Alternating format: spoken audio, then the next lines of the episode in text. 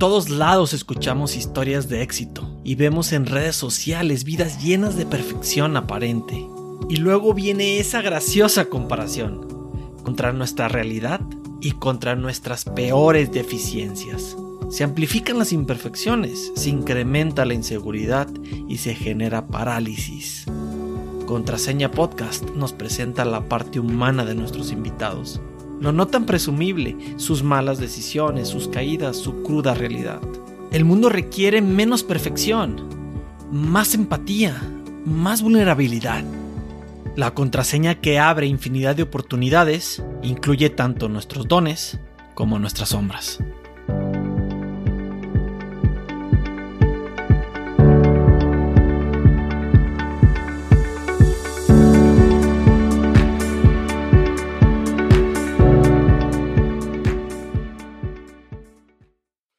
Familia al principio me veía como les daba miedo, porque no sabían lo que había del otro lado ni por lo que iba a pasar. Entonces, ellos simplemente tenían miedo. Mi, padre, por ejemplo, nunca dijo ni sí ni no, porque tampoco le di la opción. Yo le avisé que me iba, no le estaba pidiendo permiso. Y mi madre sí me llevó al aeropuerto y me dijo, tú haz lo que tengas que hacer mientras seas feliz. Y yo me fui con eso, ¿no? Y me fui, por ejemplo, pues como todos, con el corazón roto y a, y mal vivir. Voy a pasarlo bien. Ahora mi familia se lo toma de otra manera porque ven que estoy bien. Ellos no saben exactamente las cosas por las que he pasado ni los detalles, ni tampoco es necesario que, lo sepan porque, ¿para qué? Pero ahora lo ven desde otra perspectiva porque han visto que he llegado a ser lo que yo quiero. No, no, no significa que esto sea éxito, porque ni es que sea rico ni no, simplemente que estoy haciendo lo que yo quiero. Y cuando me ven con esta cara de felicidad, porque estoy rodando un ballet clásico en Madrid o porque voy y les cuento que estoy terminando mi película en Oaxaca, pues entonces entienden todo lo que he pasado y ellos saben que esta cara de felicidad no salió de, de repente y asumen que he tenido que pasar por, por cosas. Y ahora, pues me dicen que brazos abiertos a, a lo que yo quiera como si decido dejar esto y ponerme un huerto en Tepatitlán. Y si decido eso, pues me van a apoyar, porque ya saben qué es lo que quiero. Fuiste muy afortunado por el hecho de que lo hayan tomado así y, seguramente les ayudó el también el ver tu seguridad hasta en eso, porque yo siento que a lo mejor tus papás sufrieron por ese miedo a lo desconocido, pero porque no te querían ver sufrir. Pero cuando tú mostraste tal seguridad, cuando a lo mejor ni siquiera tú la tenías al 100%, porque no sabías ni a qué ibas, ¿no? O sea, tenías seguridad de intentar, de quererlo intentar, pero no de cómo iba a resultar esto, pero a lo mejor, como tú fuiste siempre tan seguro, lo, lo transmitiste, ellos no tuvieron otra opción más que aceptarlo, entonces parte de, que ellos lo aceptaran de esta manera definitivamente fue gracias a ti. Y también pasó una cosa, que a los seis años me fui de mi casa porque dije que quería conocer el mundo. Entonces tenía un poquito de dinero. Eh, tenía un poquito de dinero ahorrado, me salí caminando, me fui a la estación de, de, autobuses, no pedí permiso a nadie y cuando quería comprar el boleto de autobuses, el de la central dijo, ¿tú a dónde vas? Y como me conocían porque es una ciudad pequeña, me devolvieron a mi casa contra mi voluntad, ¿sabes? Ya mis papás, que a dónde te has ido, me castigaron, etcétera. Pero tú qué, tú qué crees? Pues yo quería ir a conocer el mundo y ya está. Y entonces ahí como que se quedaron pensando, pero si a los seis años ya se va de la casa para decir que va a conocer el mundo, pues llegará el momento, ¿no? Y llegó. Pero yo ya lo tenía muy claro a los seis años. Y te regresaron a con la maestra Cuquita. regresaron a con la maestra, me pusieron mi chinga, pero aún así, en cuanto pude, me fui. Pero porque quería ver el otro lado del, del, mundo. Y todavía me queda. Todavía me quedan sitios por, por conocer. Y culturas por descubrir. Pues en realidad es una tarea que nunca, que nunca vas a terminar, Horacio, porque aunque vayas muy adelantado en ese sentido y aunque por encima de muchos de, las personas en promedio, has tenido la oportunidad y tú te has abierto esa oportunidad de conocer tantas cosas, pues realmente va a ser algo que, nunca termines de, descubrir, porque como tú dices, siempre hay algo más que descubrir, algo más a dónde llegar, pero a lo mejor el, valorar esas oportunidades y, y, el decir, mañana tengo una nueva oportunidad y un, nuevo deseo de conocer una ciudad más o, una cultura más, puede ser energía suficiente para, para, levantarte todos los días a explorar. Sí, y además eso es parte de mi formación, estar buscando sitios. Yo, por ejemplo, ahora estoy escribiendo otros proyectos, entonces siempre estoy buscando nuevos sitios a donde ir. Eh, te cuento un poco que mi próximo proyecto va sobre el canto difónico, que es cómo sanar a la gente o cómo curar a la gente a través del canto, cantándole. Y me quiero ir a Mongolia, en menos de un año, para, para aprender de la gente que hace esto y hacer un documental. Entonces siempre estoy buscando cosas nuevas y sitios donde nunca he estado. Y es parte de mi formación y también eso mantiene mi cabeza activa, ya tendremos en, el futuro otra oportunidad para que nos eh, cuentes mucho más. Eh, hagamos una llamada desde Mongolia porque habrá mucha, mucha nueva eh, información dentro de ese cerebro y de esas experiencias.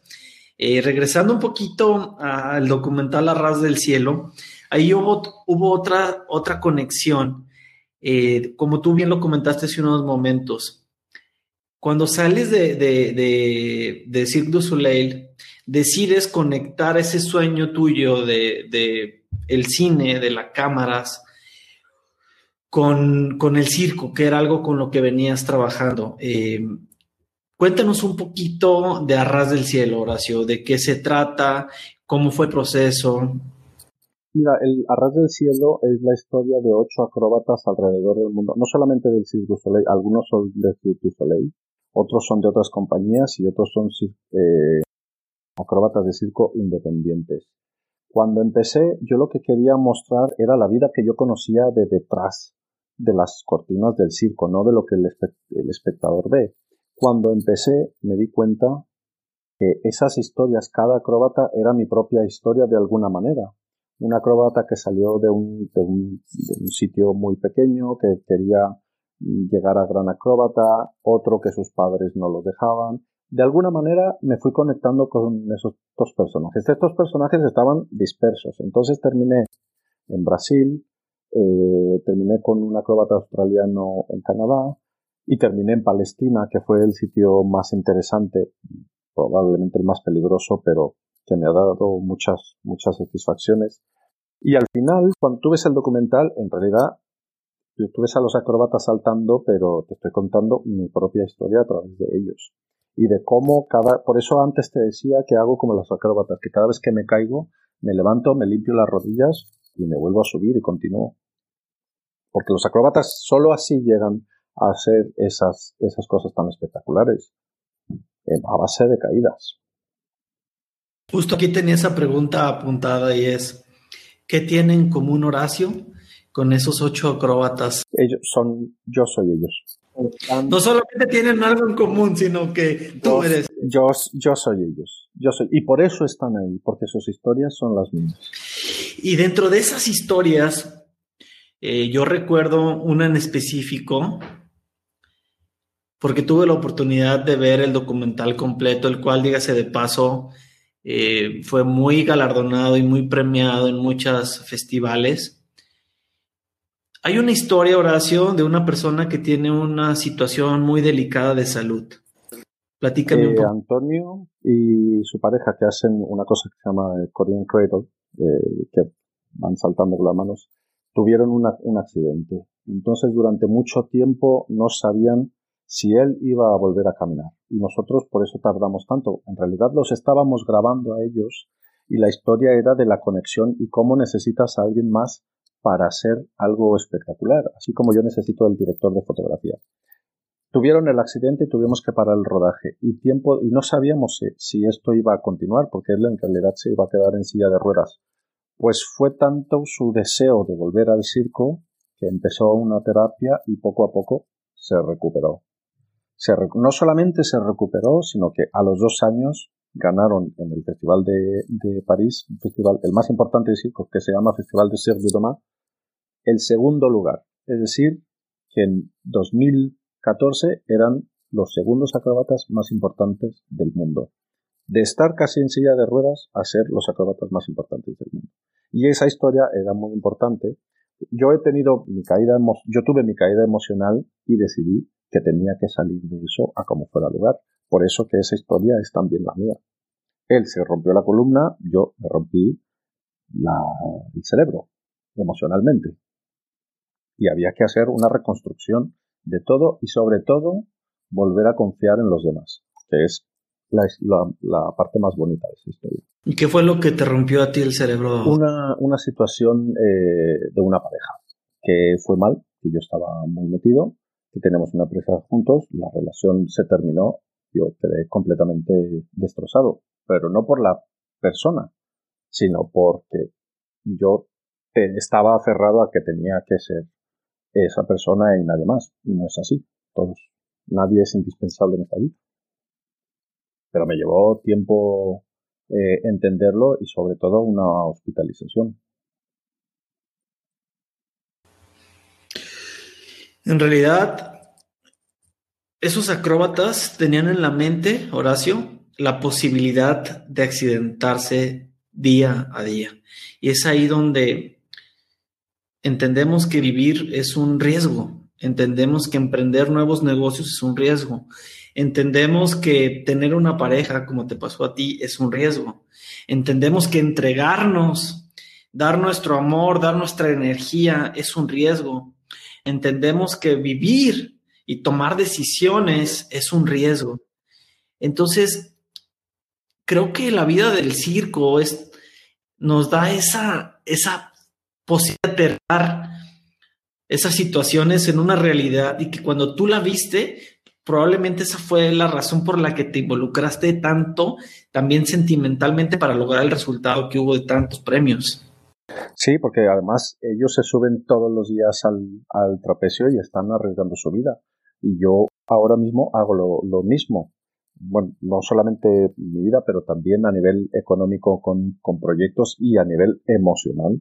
Porque cuando se hace un proyecto audiovisual, pues lo tienes que dar todo, si no el proyecto queda muy blando o sin, sin corazón. Y mi trabajo, lo que hago es sacar, hacerlo todo con las tripas ellos tienen un deseo de volar, ¿no? El hecho de ser acróbatas y, decidir correr ese riesgo de poder perder la vida de un momento a otro, como casi le pasa a esta persona mientras grababas el documental, y que seguramente se toma ese toque de ese toque de, amarillismo que también indirectamente pudo haberle dado más valor a tu documental, ¿no? O sea, fíjate cómo realmente hay veces que estos toques de, o estos momentos de incertidumbre y de suspenso que dan la vida pueden darle también sabor a la misma, ¿no? Y como ese, ese golpe tan duro que se dio este acróbata que estuvo a punto de quedar eh, parapléjico, terminó dándole un sabor especial a tu documental y terminó dándole un sabor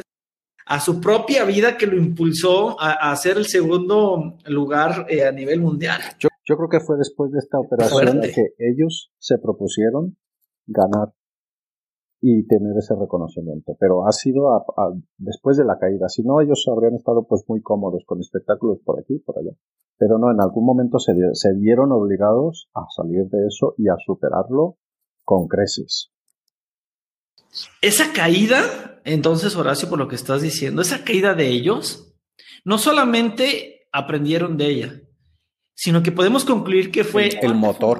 parte fundamental y el motor para que lograran lo que lograran. Entonces, fíjate lo, profundo de lo que acabas de comentar y a lo mejor sin haberlo, eh, hacerlo consciente antes. Y es que si no hubiera sido por esa caída, no solamente salieron de ella, sino que fue lo que le impulsó a hacer lo que hoy son y que si no hubiera tenido ese problema, probablemente estuviera exactamente donde estaba ese día, ¿no? O sea, sin el reconocimiento, sin el éxito que tienen ahora, porque ahora son muy reconocidos. Siguen siendo de los mejores acróbatas del mundo.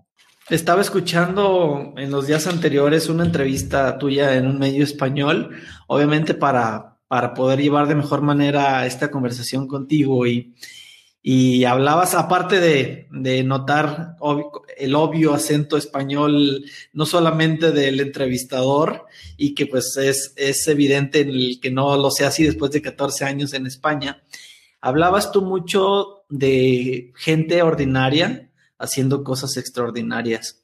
Y, yo creo que de eso se trata la vida, ¿no? De, que no necesitamos ser superhéroes, de que no necesitamos tener eh, especificaciones eh, espectaculares y que el día que hayas nacido te hayan puesto eh, un superhéroe, perdón, un superpoder para, para lograr algo, Horacio. Y, creo que también ahí, ahí hay un tema que todos debemos de explorar, de entender que que los que están donde queremos, donde nos gustaría donde preferiríamos estar, pues es gente ordinaria y, ese es el motivo de este podcast, el entender que, los superhéroes son de carne y hueso.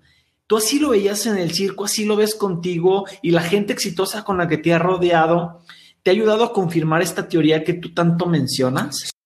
Sí, mira, eh, una cosa que aprendí de los, de los, de estos acróbatas en concreto es que no tienes que ser hijo de nadie, ni ser de familia de abolengo, ni pertenecer a una sociedad específica. Normalmente en el circo tenías que ser hijo de acróbatas para dedicarte al circo. Y estas historias en concreto son gente muy normal, como tú y como yo, que un día decidieron que iban a volar. Y ya está. Y tú y yo tenemos las mismas capacidades que ellos para hacerlo si nos lo proponemos porque son de carne y hueso, como tú y como yo. Nada especial, nada de superpoder, pero son héroes. Son héroes porque han decidido llevarlo por ese camino. Héroes de carne y hueso. Sí. Y tú también de, has logrado ese nivel heroico, Horacio, para, para, no para tener éxito, como tú lo dices, porque el nombrarlo así es como ya llegué, sino para estar donde tú quieres, o sea, para, para hacer lo que te visualizas. Es para ser, feliz, ¿eh? porque eh, confundimos el éxito con la felicidad y son dos cosas diferentes. Muchas veces el éxito es lo que los demás quieren ver en ti, no lo que tú quieres. La felicidad es lo que yo quiero para mí. Entonces habría que separarlo.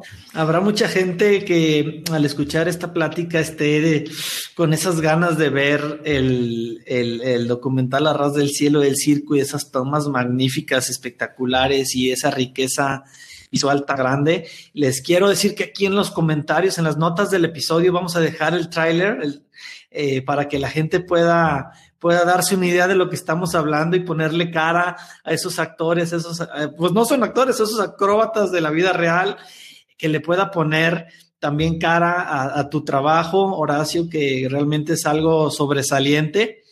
Y al igual como sobresaliente, pues es la, la nueva película, el nuevo largometraje que en el que estás trabajando el día de hoy, que se llama Finlandia, el cual me compartiste también el, el, el, el tráiler hace unos días el cual estás a nada de, Sí, justamente estaba, estaba en Ciudad de México porque estamos terminando la corrección de color y el diseño de sonido. La película ya está prácticamente terminada.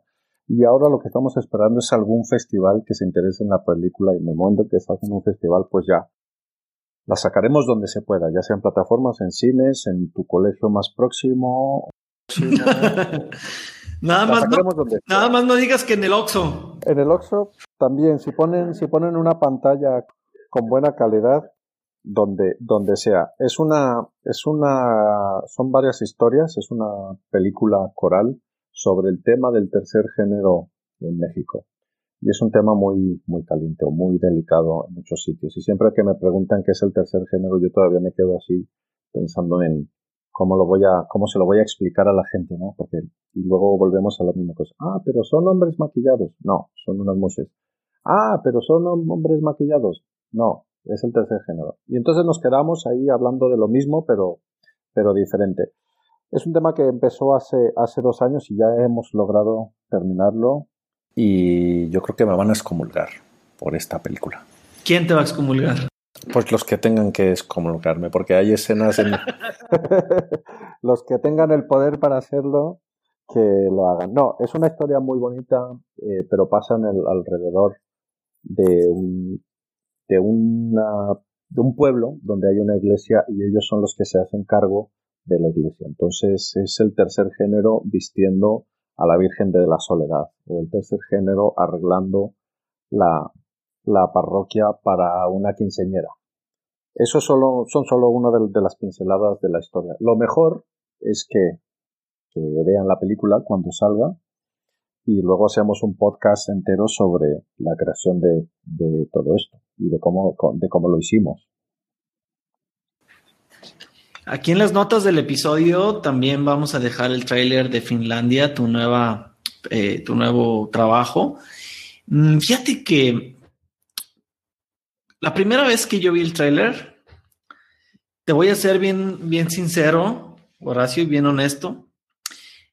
La primera impresión que tuve los primeros instantes, los primeros segundos, fue, yo creí ¿ok? Por, por falta de información y por, y por no tener todo, digamos, lo que necesito tener para poder emitir un juicio y una opinión, porque yo siempre he estado en contra de las personas o de mí mismo cuando opino de algo que no tengo la información suficiente para hacerlo, ¿ok? Entonces, eh, yo sentí que está muy fuerte las imágenes del trailer y de la película y realmente no es algo que pueda pasar desapercibido. Tú lo sabes mejor que nadie.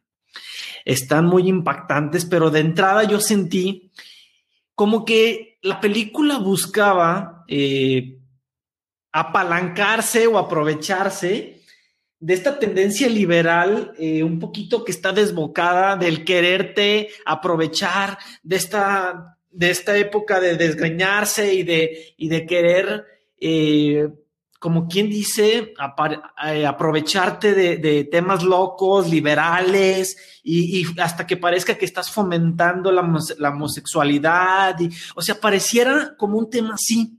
Pero cuando me di cuenta y cuando investigué realmente lo que había detrás y de que esas y de que eso del tercer género es algo que realmente existe. Y no solamente existe, espérame, no solamente existe, sino que haciendo la investigación yo me di cuenta de que a la llegada del, del catolicismo en México no había tres géneros, había seis. géneros, exacto.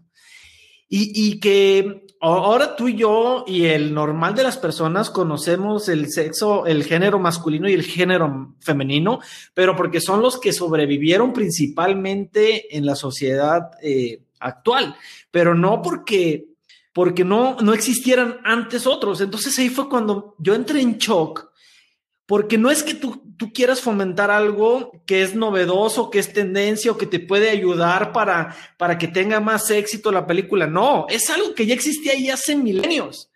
pero que, pero que realmente... y que quiero mantenerlo vivo. Claro, y que, y que ese tercer género, Horacio, no es algo que tú estás ah, eh, inventando o que ustedes como productores de la, de la película lo estén queriendo inventar o, hacer amarillista, sino al contrario, es algo que, tenemos que conocer que existe y que, y que no importa si tu mente es lo suficientemente abierta o no, ahí está, quieras o no, lo, lo entiendas o no, estés de acuerdo o no, ahí está y que lo tienes que conocer y que lo tienes que aceptar. Bueno, o no lo tienes que aceptar, pero está ahí, lo aceptas.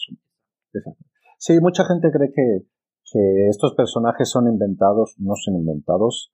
Hay muchas de verdad en esa, en esa película. Las historias en parte son inventos míos, pero en parte son historias que ellas, ellos han vivido porque estuvimos ahí en Juchitán, Oaxaca, los conocimos y a partir de ahí sacamos las historias que representamos con actores y con muchas de verdad. Dices que, llevan dos años en, este, en esta historia trabajando en proyecto. ¿Cuál ha sido la parte más complicada, más difícil para, o, el aprendizaje mayor que tú has tenido en todo este, en este proceso de esta película? Yo creo que mm, yo creí que este tema iba a ser más fácil creí que la gente estaba un poco más abierta, por lo menos a escucharme cuando lo explico. y, yo puedo explicarlo 20 veces y la gente me va a decir lo mismo. Sí, pero son hombres maquillados. Y me puedo pasar tres días y les puedo enseñar esto y al final la conclusión de la gente es, vale, siguen siendo hombres maquillados. O siguen siendo hombres vestidos de mujer. Y entonces he tenido una especie de frustración, pero al final digo, pues mira, no es mi problema, es su problema. Mi trabajo es hacer la película, ponerlo y, decir, esto está aquí. ¿Cómo lo quieras interpretar? Chico, yo ya ahí ya no me puedo meter. Ese ya es tu problema. Y entonces estoy empezando a separar y a quitar mi frustración de esto porque no me puedo esperar que todo mundo, que todo mundo lo sepa, así como yo no sabía de eso, porque fue un amigo de León Guanajuato el que me dijo eh, de, la existencia de las mushes y la noche que me, que me lo dijo lo estaba buscando en internet y al siguiente día a las 6 de la mañana ya me estaba comprando un boleto para ir a Oaxaca a conocerlas. Pero me quedé tan impactado de esto que dije yo yo tengo que, tengo que mostrarlo, tengo que sacarlo y tengo que, tengo que por lo menos poner mi granito para que se mantenga. Y para darles visibilidad de alguna manera, ¿no? Y sí, en la película ya verás que las tengo un poco endiosadas. O las pongo en un, en un pilar como una cosa que admiro. Has estado muy de cerca conviviendo, entonces seguramente habrá muchas cosas que habrás aprendido de ellas o de ellos. Es que, ¿sabes qué pasa? Que nosotros tenemos eh, dos artículos en nuestro idioma, pero ellos tienen, ellos tienen tres artículos. Entonces, en su idioma eh, existe el tercer artículo para ellas, mientras que el nuestro se queda, se queda cojo. Entonces ya, ya, ya ves hasta qué, hasta qué punto están en la cultura si hay un artículo que los acepta. Es el artículo li. Sí, la, le, li. Nosotros tenemos que decirlo de o ellas o ellos, no, nos quedamos atontados y ellos nos miran como diciendo, ah, vaya tu lengua de mierda que tienes medieval. y, pero no solamente el español, pues, este, el inglés pasa, lo, mismo. Claro, pero en, en su cultura eso ha existido siempre y es una cosa milenaria. ¿Desde, ¿Desde qué época o desde qué años eh, hay rastros de que existe? desde que han existido eh, la cultura zapoteca, entonces nos remontamos a, los aztecas y a todas las, civilizaciones eh, de antes de la llegada del cristianismo, porque ha sido el cristianismo el que, el que ha dicho, a ver, ¿cómo que va a haber más de hombre y mujer? No, aquí solo puede haber dos. Y se lo cargaron en todas las civilizaciones, pero ahí, en ese punto, lograron mantenerse. Y son grandísimas diseñadoras. La historia de Finlandia es de una marca de ropa española que envía a una chica a robarse los diseños de las mushes para comercializarlos en España y ahí explota todo. Qué, qué, benditos esos de Sara, que no tienen sus propios diseñadores. Exactamente. Entonces nosotros lo ponemos como una, como una una marca X, no decimos, decimos cómo se llama la marca, pero la marca es inventada. Pero esto en realidad ha pasado porque hay casos internacionales de, de, pueblos que han denunciado a marcas europeas por plagiar, robar o, copiar los diseños. Esto existe. Entonces, al mismo tiempo es una película muy realista. También hay que decir, la película es, tiene un corte de, de realismo mágico, donde pasan cosas que dependen de tu imaginación que sean reales o no. Un poco como eh, Gabriel García Márquez, ¿no? Como la literatura de Gabriel García Márquez que está, eh, la narrativa está basada en esa, en esa línea. A mí me encanta esa parte de, de no dejar todo digerido al público porque es como creer, subestimar a la persona que está recibiendo la historia de te tengo que explicar todo, de te tengo que decir qué pasa en todo, sino pues dejarle al espectador que haga su parte, ¿no? Que, que, construya la parte complementaria y que le dé su propio toque, ¿no? Para que lo sienta, para que conecte y para que tenga una identificación con cada espectador. Que lo analice y que se, toma que se tome su tiempo para pensar qué estamos contando. Y lo juzgue si quiere. ¿Qué tan grande es la comunidad actual existente ahí en Juchitán de los mushes? Pues mira, es un 16% de la población.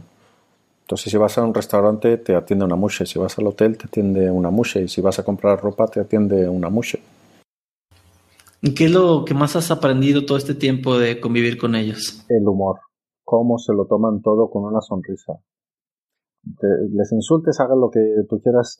Ellos siempre tienen una sonrisa y siempre contestan con, un, humor muy específico.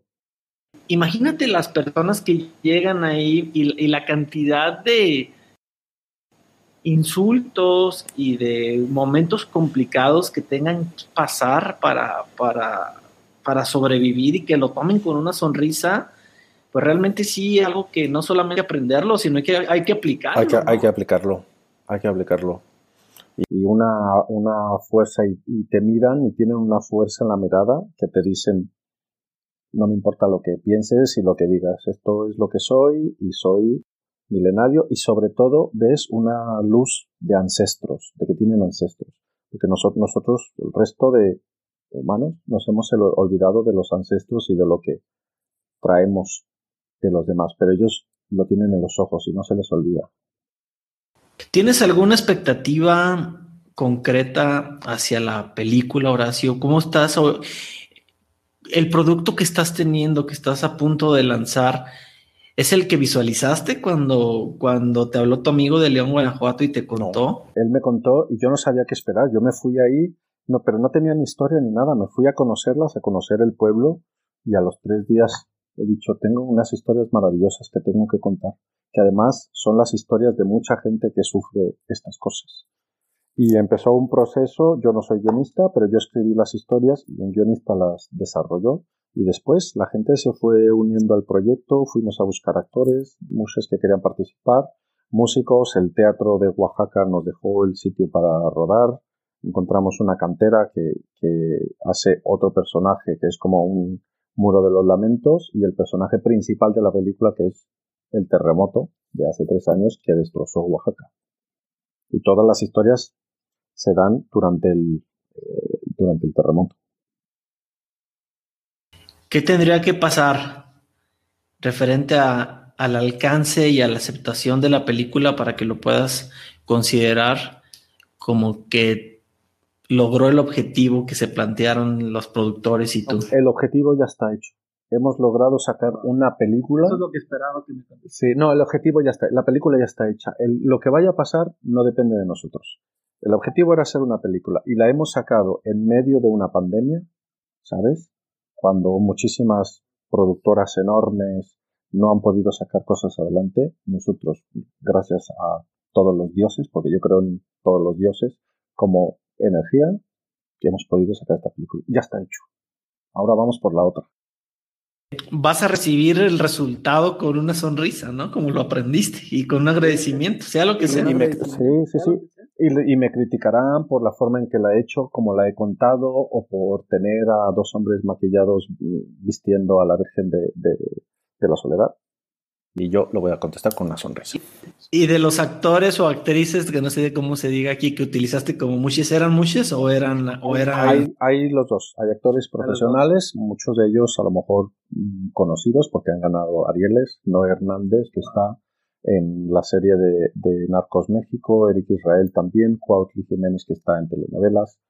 Ángeles Cruz, que tiene dos, dos Arieles. En total, en la película hay 12 Arieles con los actores. Entonces imagínate la calidad que hay en los actores. Y además hay mushes de verdad. De hecho, la ropa y toda la decoración está hecha por mushes. Todo es muy original, porque todo tiene un simbolismo.